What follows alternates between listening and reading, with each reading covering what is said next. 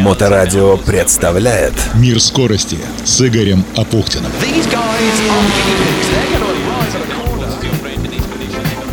Главное событие этой недели – первый этап Кубка мира по коротким ралли-рейдам, то, что называется Баха. Более того, это единственный в мире зимний короткий ралли-рейд.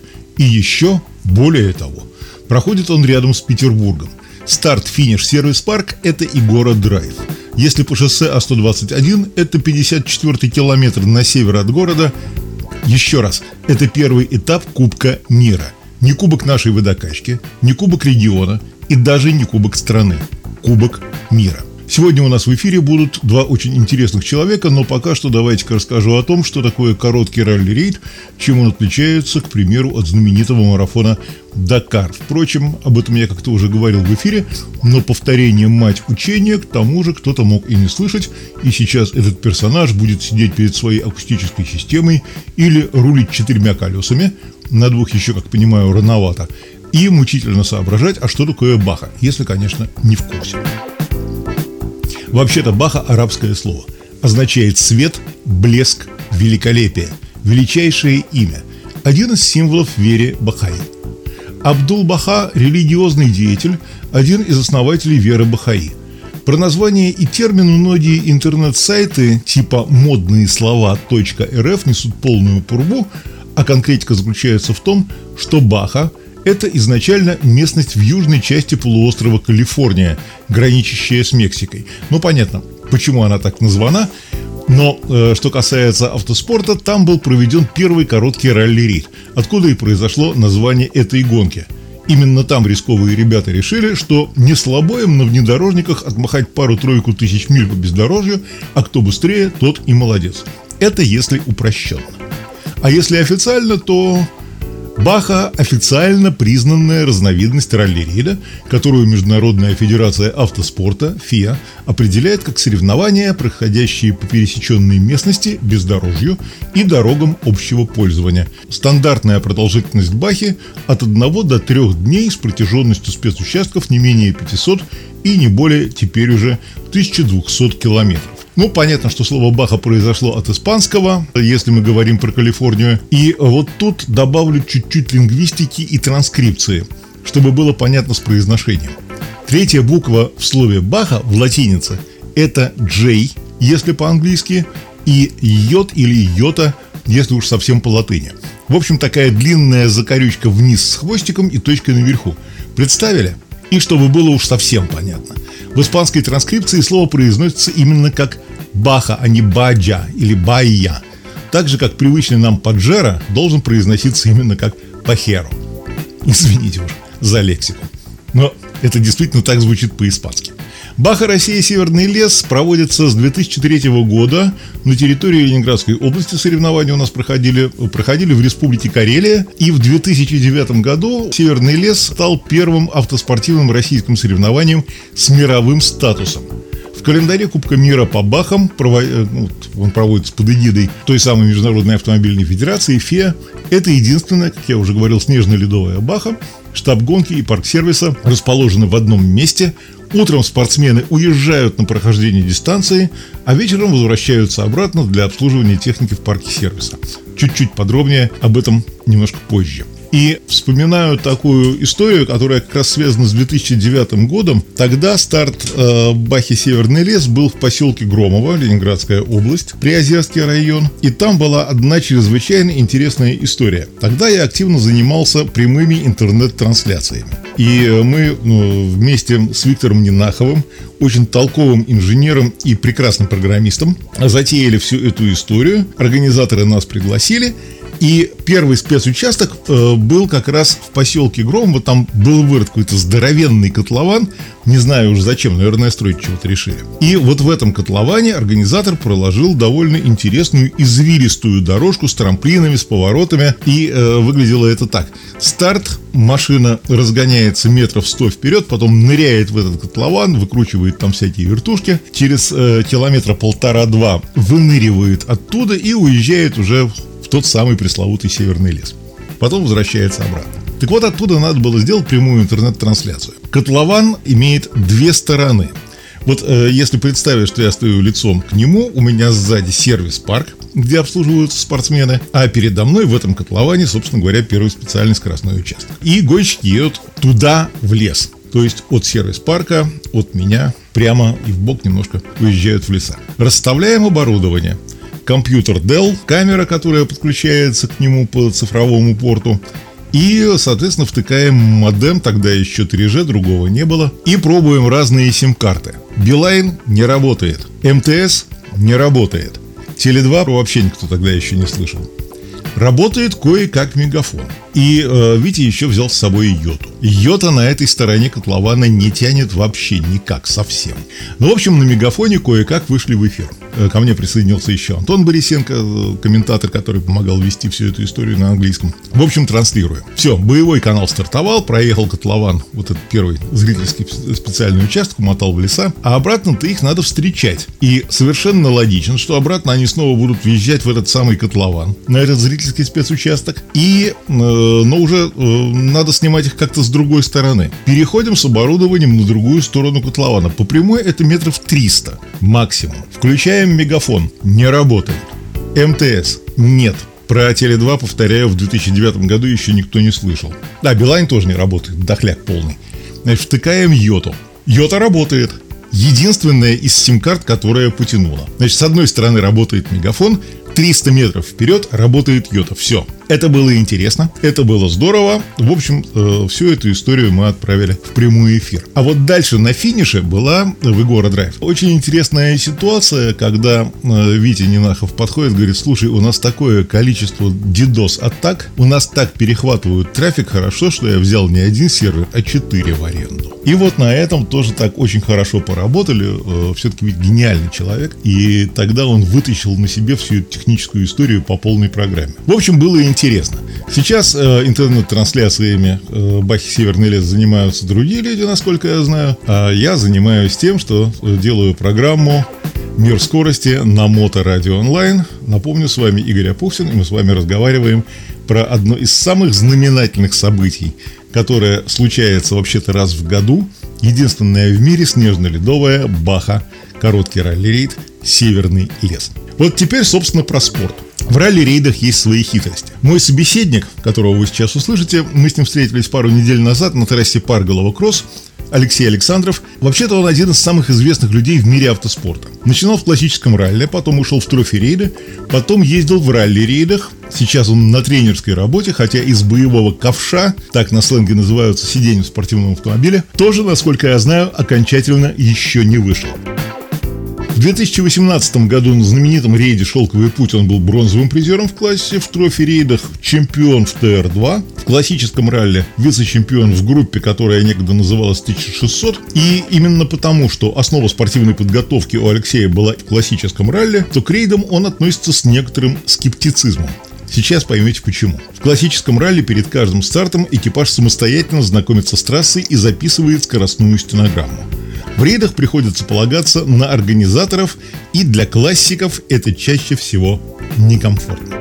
Это соревнование, которое, оно чуть другое, чем общепринятые для меня спортивные соревнования, чем классическое ралли, потому что гораздо более э, много встречается опасностей, которые ты не можешь предвидеть, а которые зависят не от тебя дорожную книгу тебе прописал чужой человек, и ты не всегда можешь ему доверять. Его ошибки стоят очень дорого. Тяжелые аварии, которые я видел на последних шелковом пути, э, они связаны с ошибками в дорожной книге, когда человек вынужден идти быстрее, чем он видит дорогу. Э, наиболее распространенные ошибки в чем они заключаются? Вот э, что иногда делает организатор не так? В первую очередь навигационные ошибки. Тогда, когда он по-своему трактует перекресток, по-своему трактует навигацию. То есть я могу написать дорожную книгу так, чтобы запутались все, не проехал никто. А формально она будет написана правильно. Могу наоборот написать так, что проедет любой человек, который внимательно следит за обозначениями в дорожной книге. Э, это первое. И второе – это обозначение опасностей, потому что, опять-таки, можно зачастую их э, пропустить на этапе прописи, потому что другая скорость, чуть по-другому выглядела дорога из-за осадков, опять-таки я говорю, что вот тяжелые аварии последние, которые я видел на шелковом пути с Василием, с Петранцелем, они связаны именно с ошибками в дорожной книге. А, ну вот если приводить э, какой-нибудь пример из аварии, ну с тем же Петранцелем мы говорили уже перед тем, как включить диктофон, вот, э, что там было, потому что тогда действительно Петранцель э, попал в очень тяжелую ситуацию. Что там произошло? Ситуация была очень простая. Э, Было э, русло, пересохшее русло речки, оно определяется тем, что вертикальные стенки у него практически. То есть это ступенька высотой там 30-40 сантиметров. Но она замыта э, песком, который, ну, по плотности напоминает цементную корку. В результате получается, что пока ты эту корку не пробил, ты едешь, в общем, очень так плавненько, тебя чуть качнуло и все. Вот. Мало того, перед этой речкой была лужа, залитая точно такой же коркой. Пока корка не пробита, это вообще место смотрелось абсолютно ровно. Ну и для хода, который был у нас, она тоже смотрелась довольно ровно. Но даже нас уже приподняло, уже в пробитой этой лужице уже выбрасывала машину, хотя скорость у нас была, ну, существенно ниже, чем у Петранцеля. А его подняло в этой предыдущей лужице. А в речку он уже вошел в противоположную стенку, просто пробив все эти цементные корки в вертикальную стенку. Ну, соответственно, разбил машину. Вот. А с Василием на шелковом пути э, по чернозему, судя по всему, писалось по сухому. И тоже была достаточно ровная дорожка, потому что поперечные проточки, протоки, которые были, ручейки на полях, они были достаточно жесткие. Здесь прошел дождь за сутки, за двое перед этим. Они резко размягчились. Мы совершенно спокойно идем, привыкли уже к записи дорожной книги. Яма 1, понятно, что это такое. Здесь хлоп, яма 1, а тут чуть не отваливаются колеса. Ну и в очередной такой яме Васильев разложил машину очень серьезно. Но ведь это же еще и огромные денежные вливания, поскольку так можно уже говорить, что это гонка финансовых вооружений. Э, Пожалуй, что ралли-рейды это наибольшая гонка финансовых вооружений из тех соревнований, которые я знаю. Потому что по регламенту я могу ехать на одной боевой машине, и там техничка в лагере, и все, слава богу. А в то же время я могу запускать две машины в канал моего класса, грузовика в канал. И это будет моя техничка быстрая. На сервис она мне привезет колеса, стекла, все, что мне надо на марафонский этап. И все это происходит, в общем-то, внутри регламента. Просто платите деньги. Уж не говоря о том, что техника стоит, ну, совершенно других денег. То есть, э, вливая деньги, можно серьезно поднять техническую э, во- возможность автомобиля.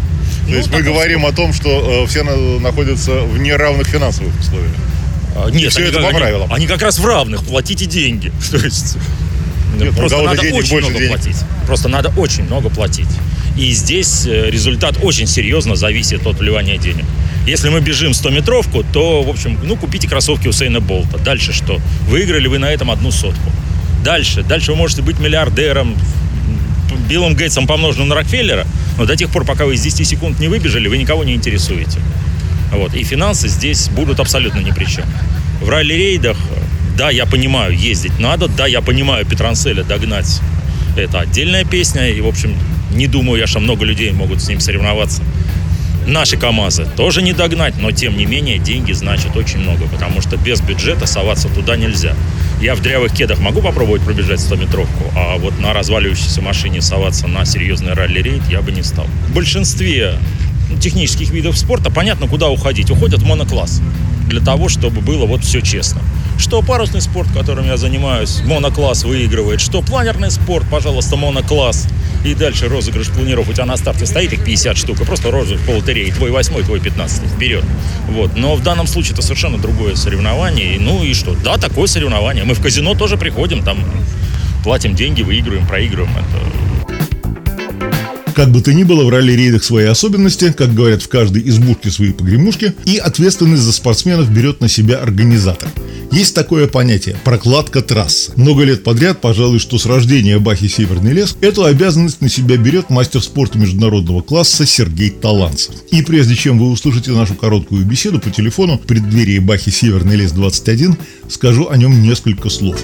Сергей родился и вырос на Урале, в Нижнем Тагиле. Там, в районе Невьянска, проходили гонки на грузовиках. Это были газоны, зилы и Позже Сергей запал на Тольяттинское авторадео, группу каскадеров. Он хотел сам стать автокаскадером, но судьба сложилась несколько по-иному. Хотя после армии в 1983 Сергей Таланцев уехал в Тольятти, но попал в КБ ФИА конструкторское бюро форсированных испытаний автомобилей. Это КБ занималось автомобильным спортом в том числе. И вот она судьба, или ее перст, или что-то еще такое. Сергей 4 э, года отработал в этом КБ механиком, потом стал напрашиваться на тренировке, смотрел, кто как ездит, пытался читать, писать стенограмму, а в 1987 году получилось так, что многих штурманов дернули в командировку на три года в Австралию и Новую Зеландию. Завод открыл новую программу – продвижение Нивы в этих странах. И в одночасье Николай Елизаров, известный тогда раллийный гонщик, остался без штурмана. Выбора времени особо не было, и Таланцева посадили к именитому раллисту справа. И вот она, Прибалтика, этап чемпионата СССР, первая гонка в жизни. Далее, шаг за шагом, Таланцев оказался в сборниках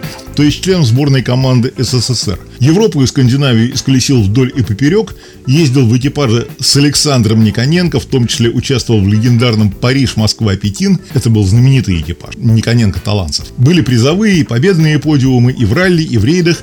Были, кстати, у Сергея и тяжелые травмы. Я, кстати, с Сергеем Таланцевым как-нибудь отдельно интервью запишу для нашей программы. Он удивительно интересный человек. И вот много лет подряд Сергей Таланцев прокладывает трассы Бахи-Северный лес. Я не мог не позвонить ему накануне соревнований и спросить, а в чем, собственно, будет изюминка нынешнего леса.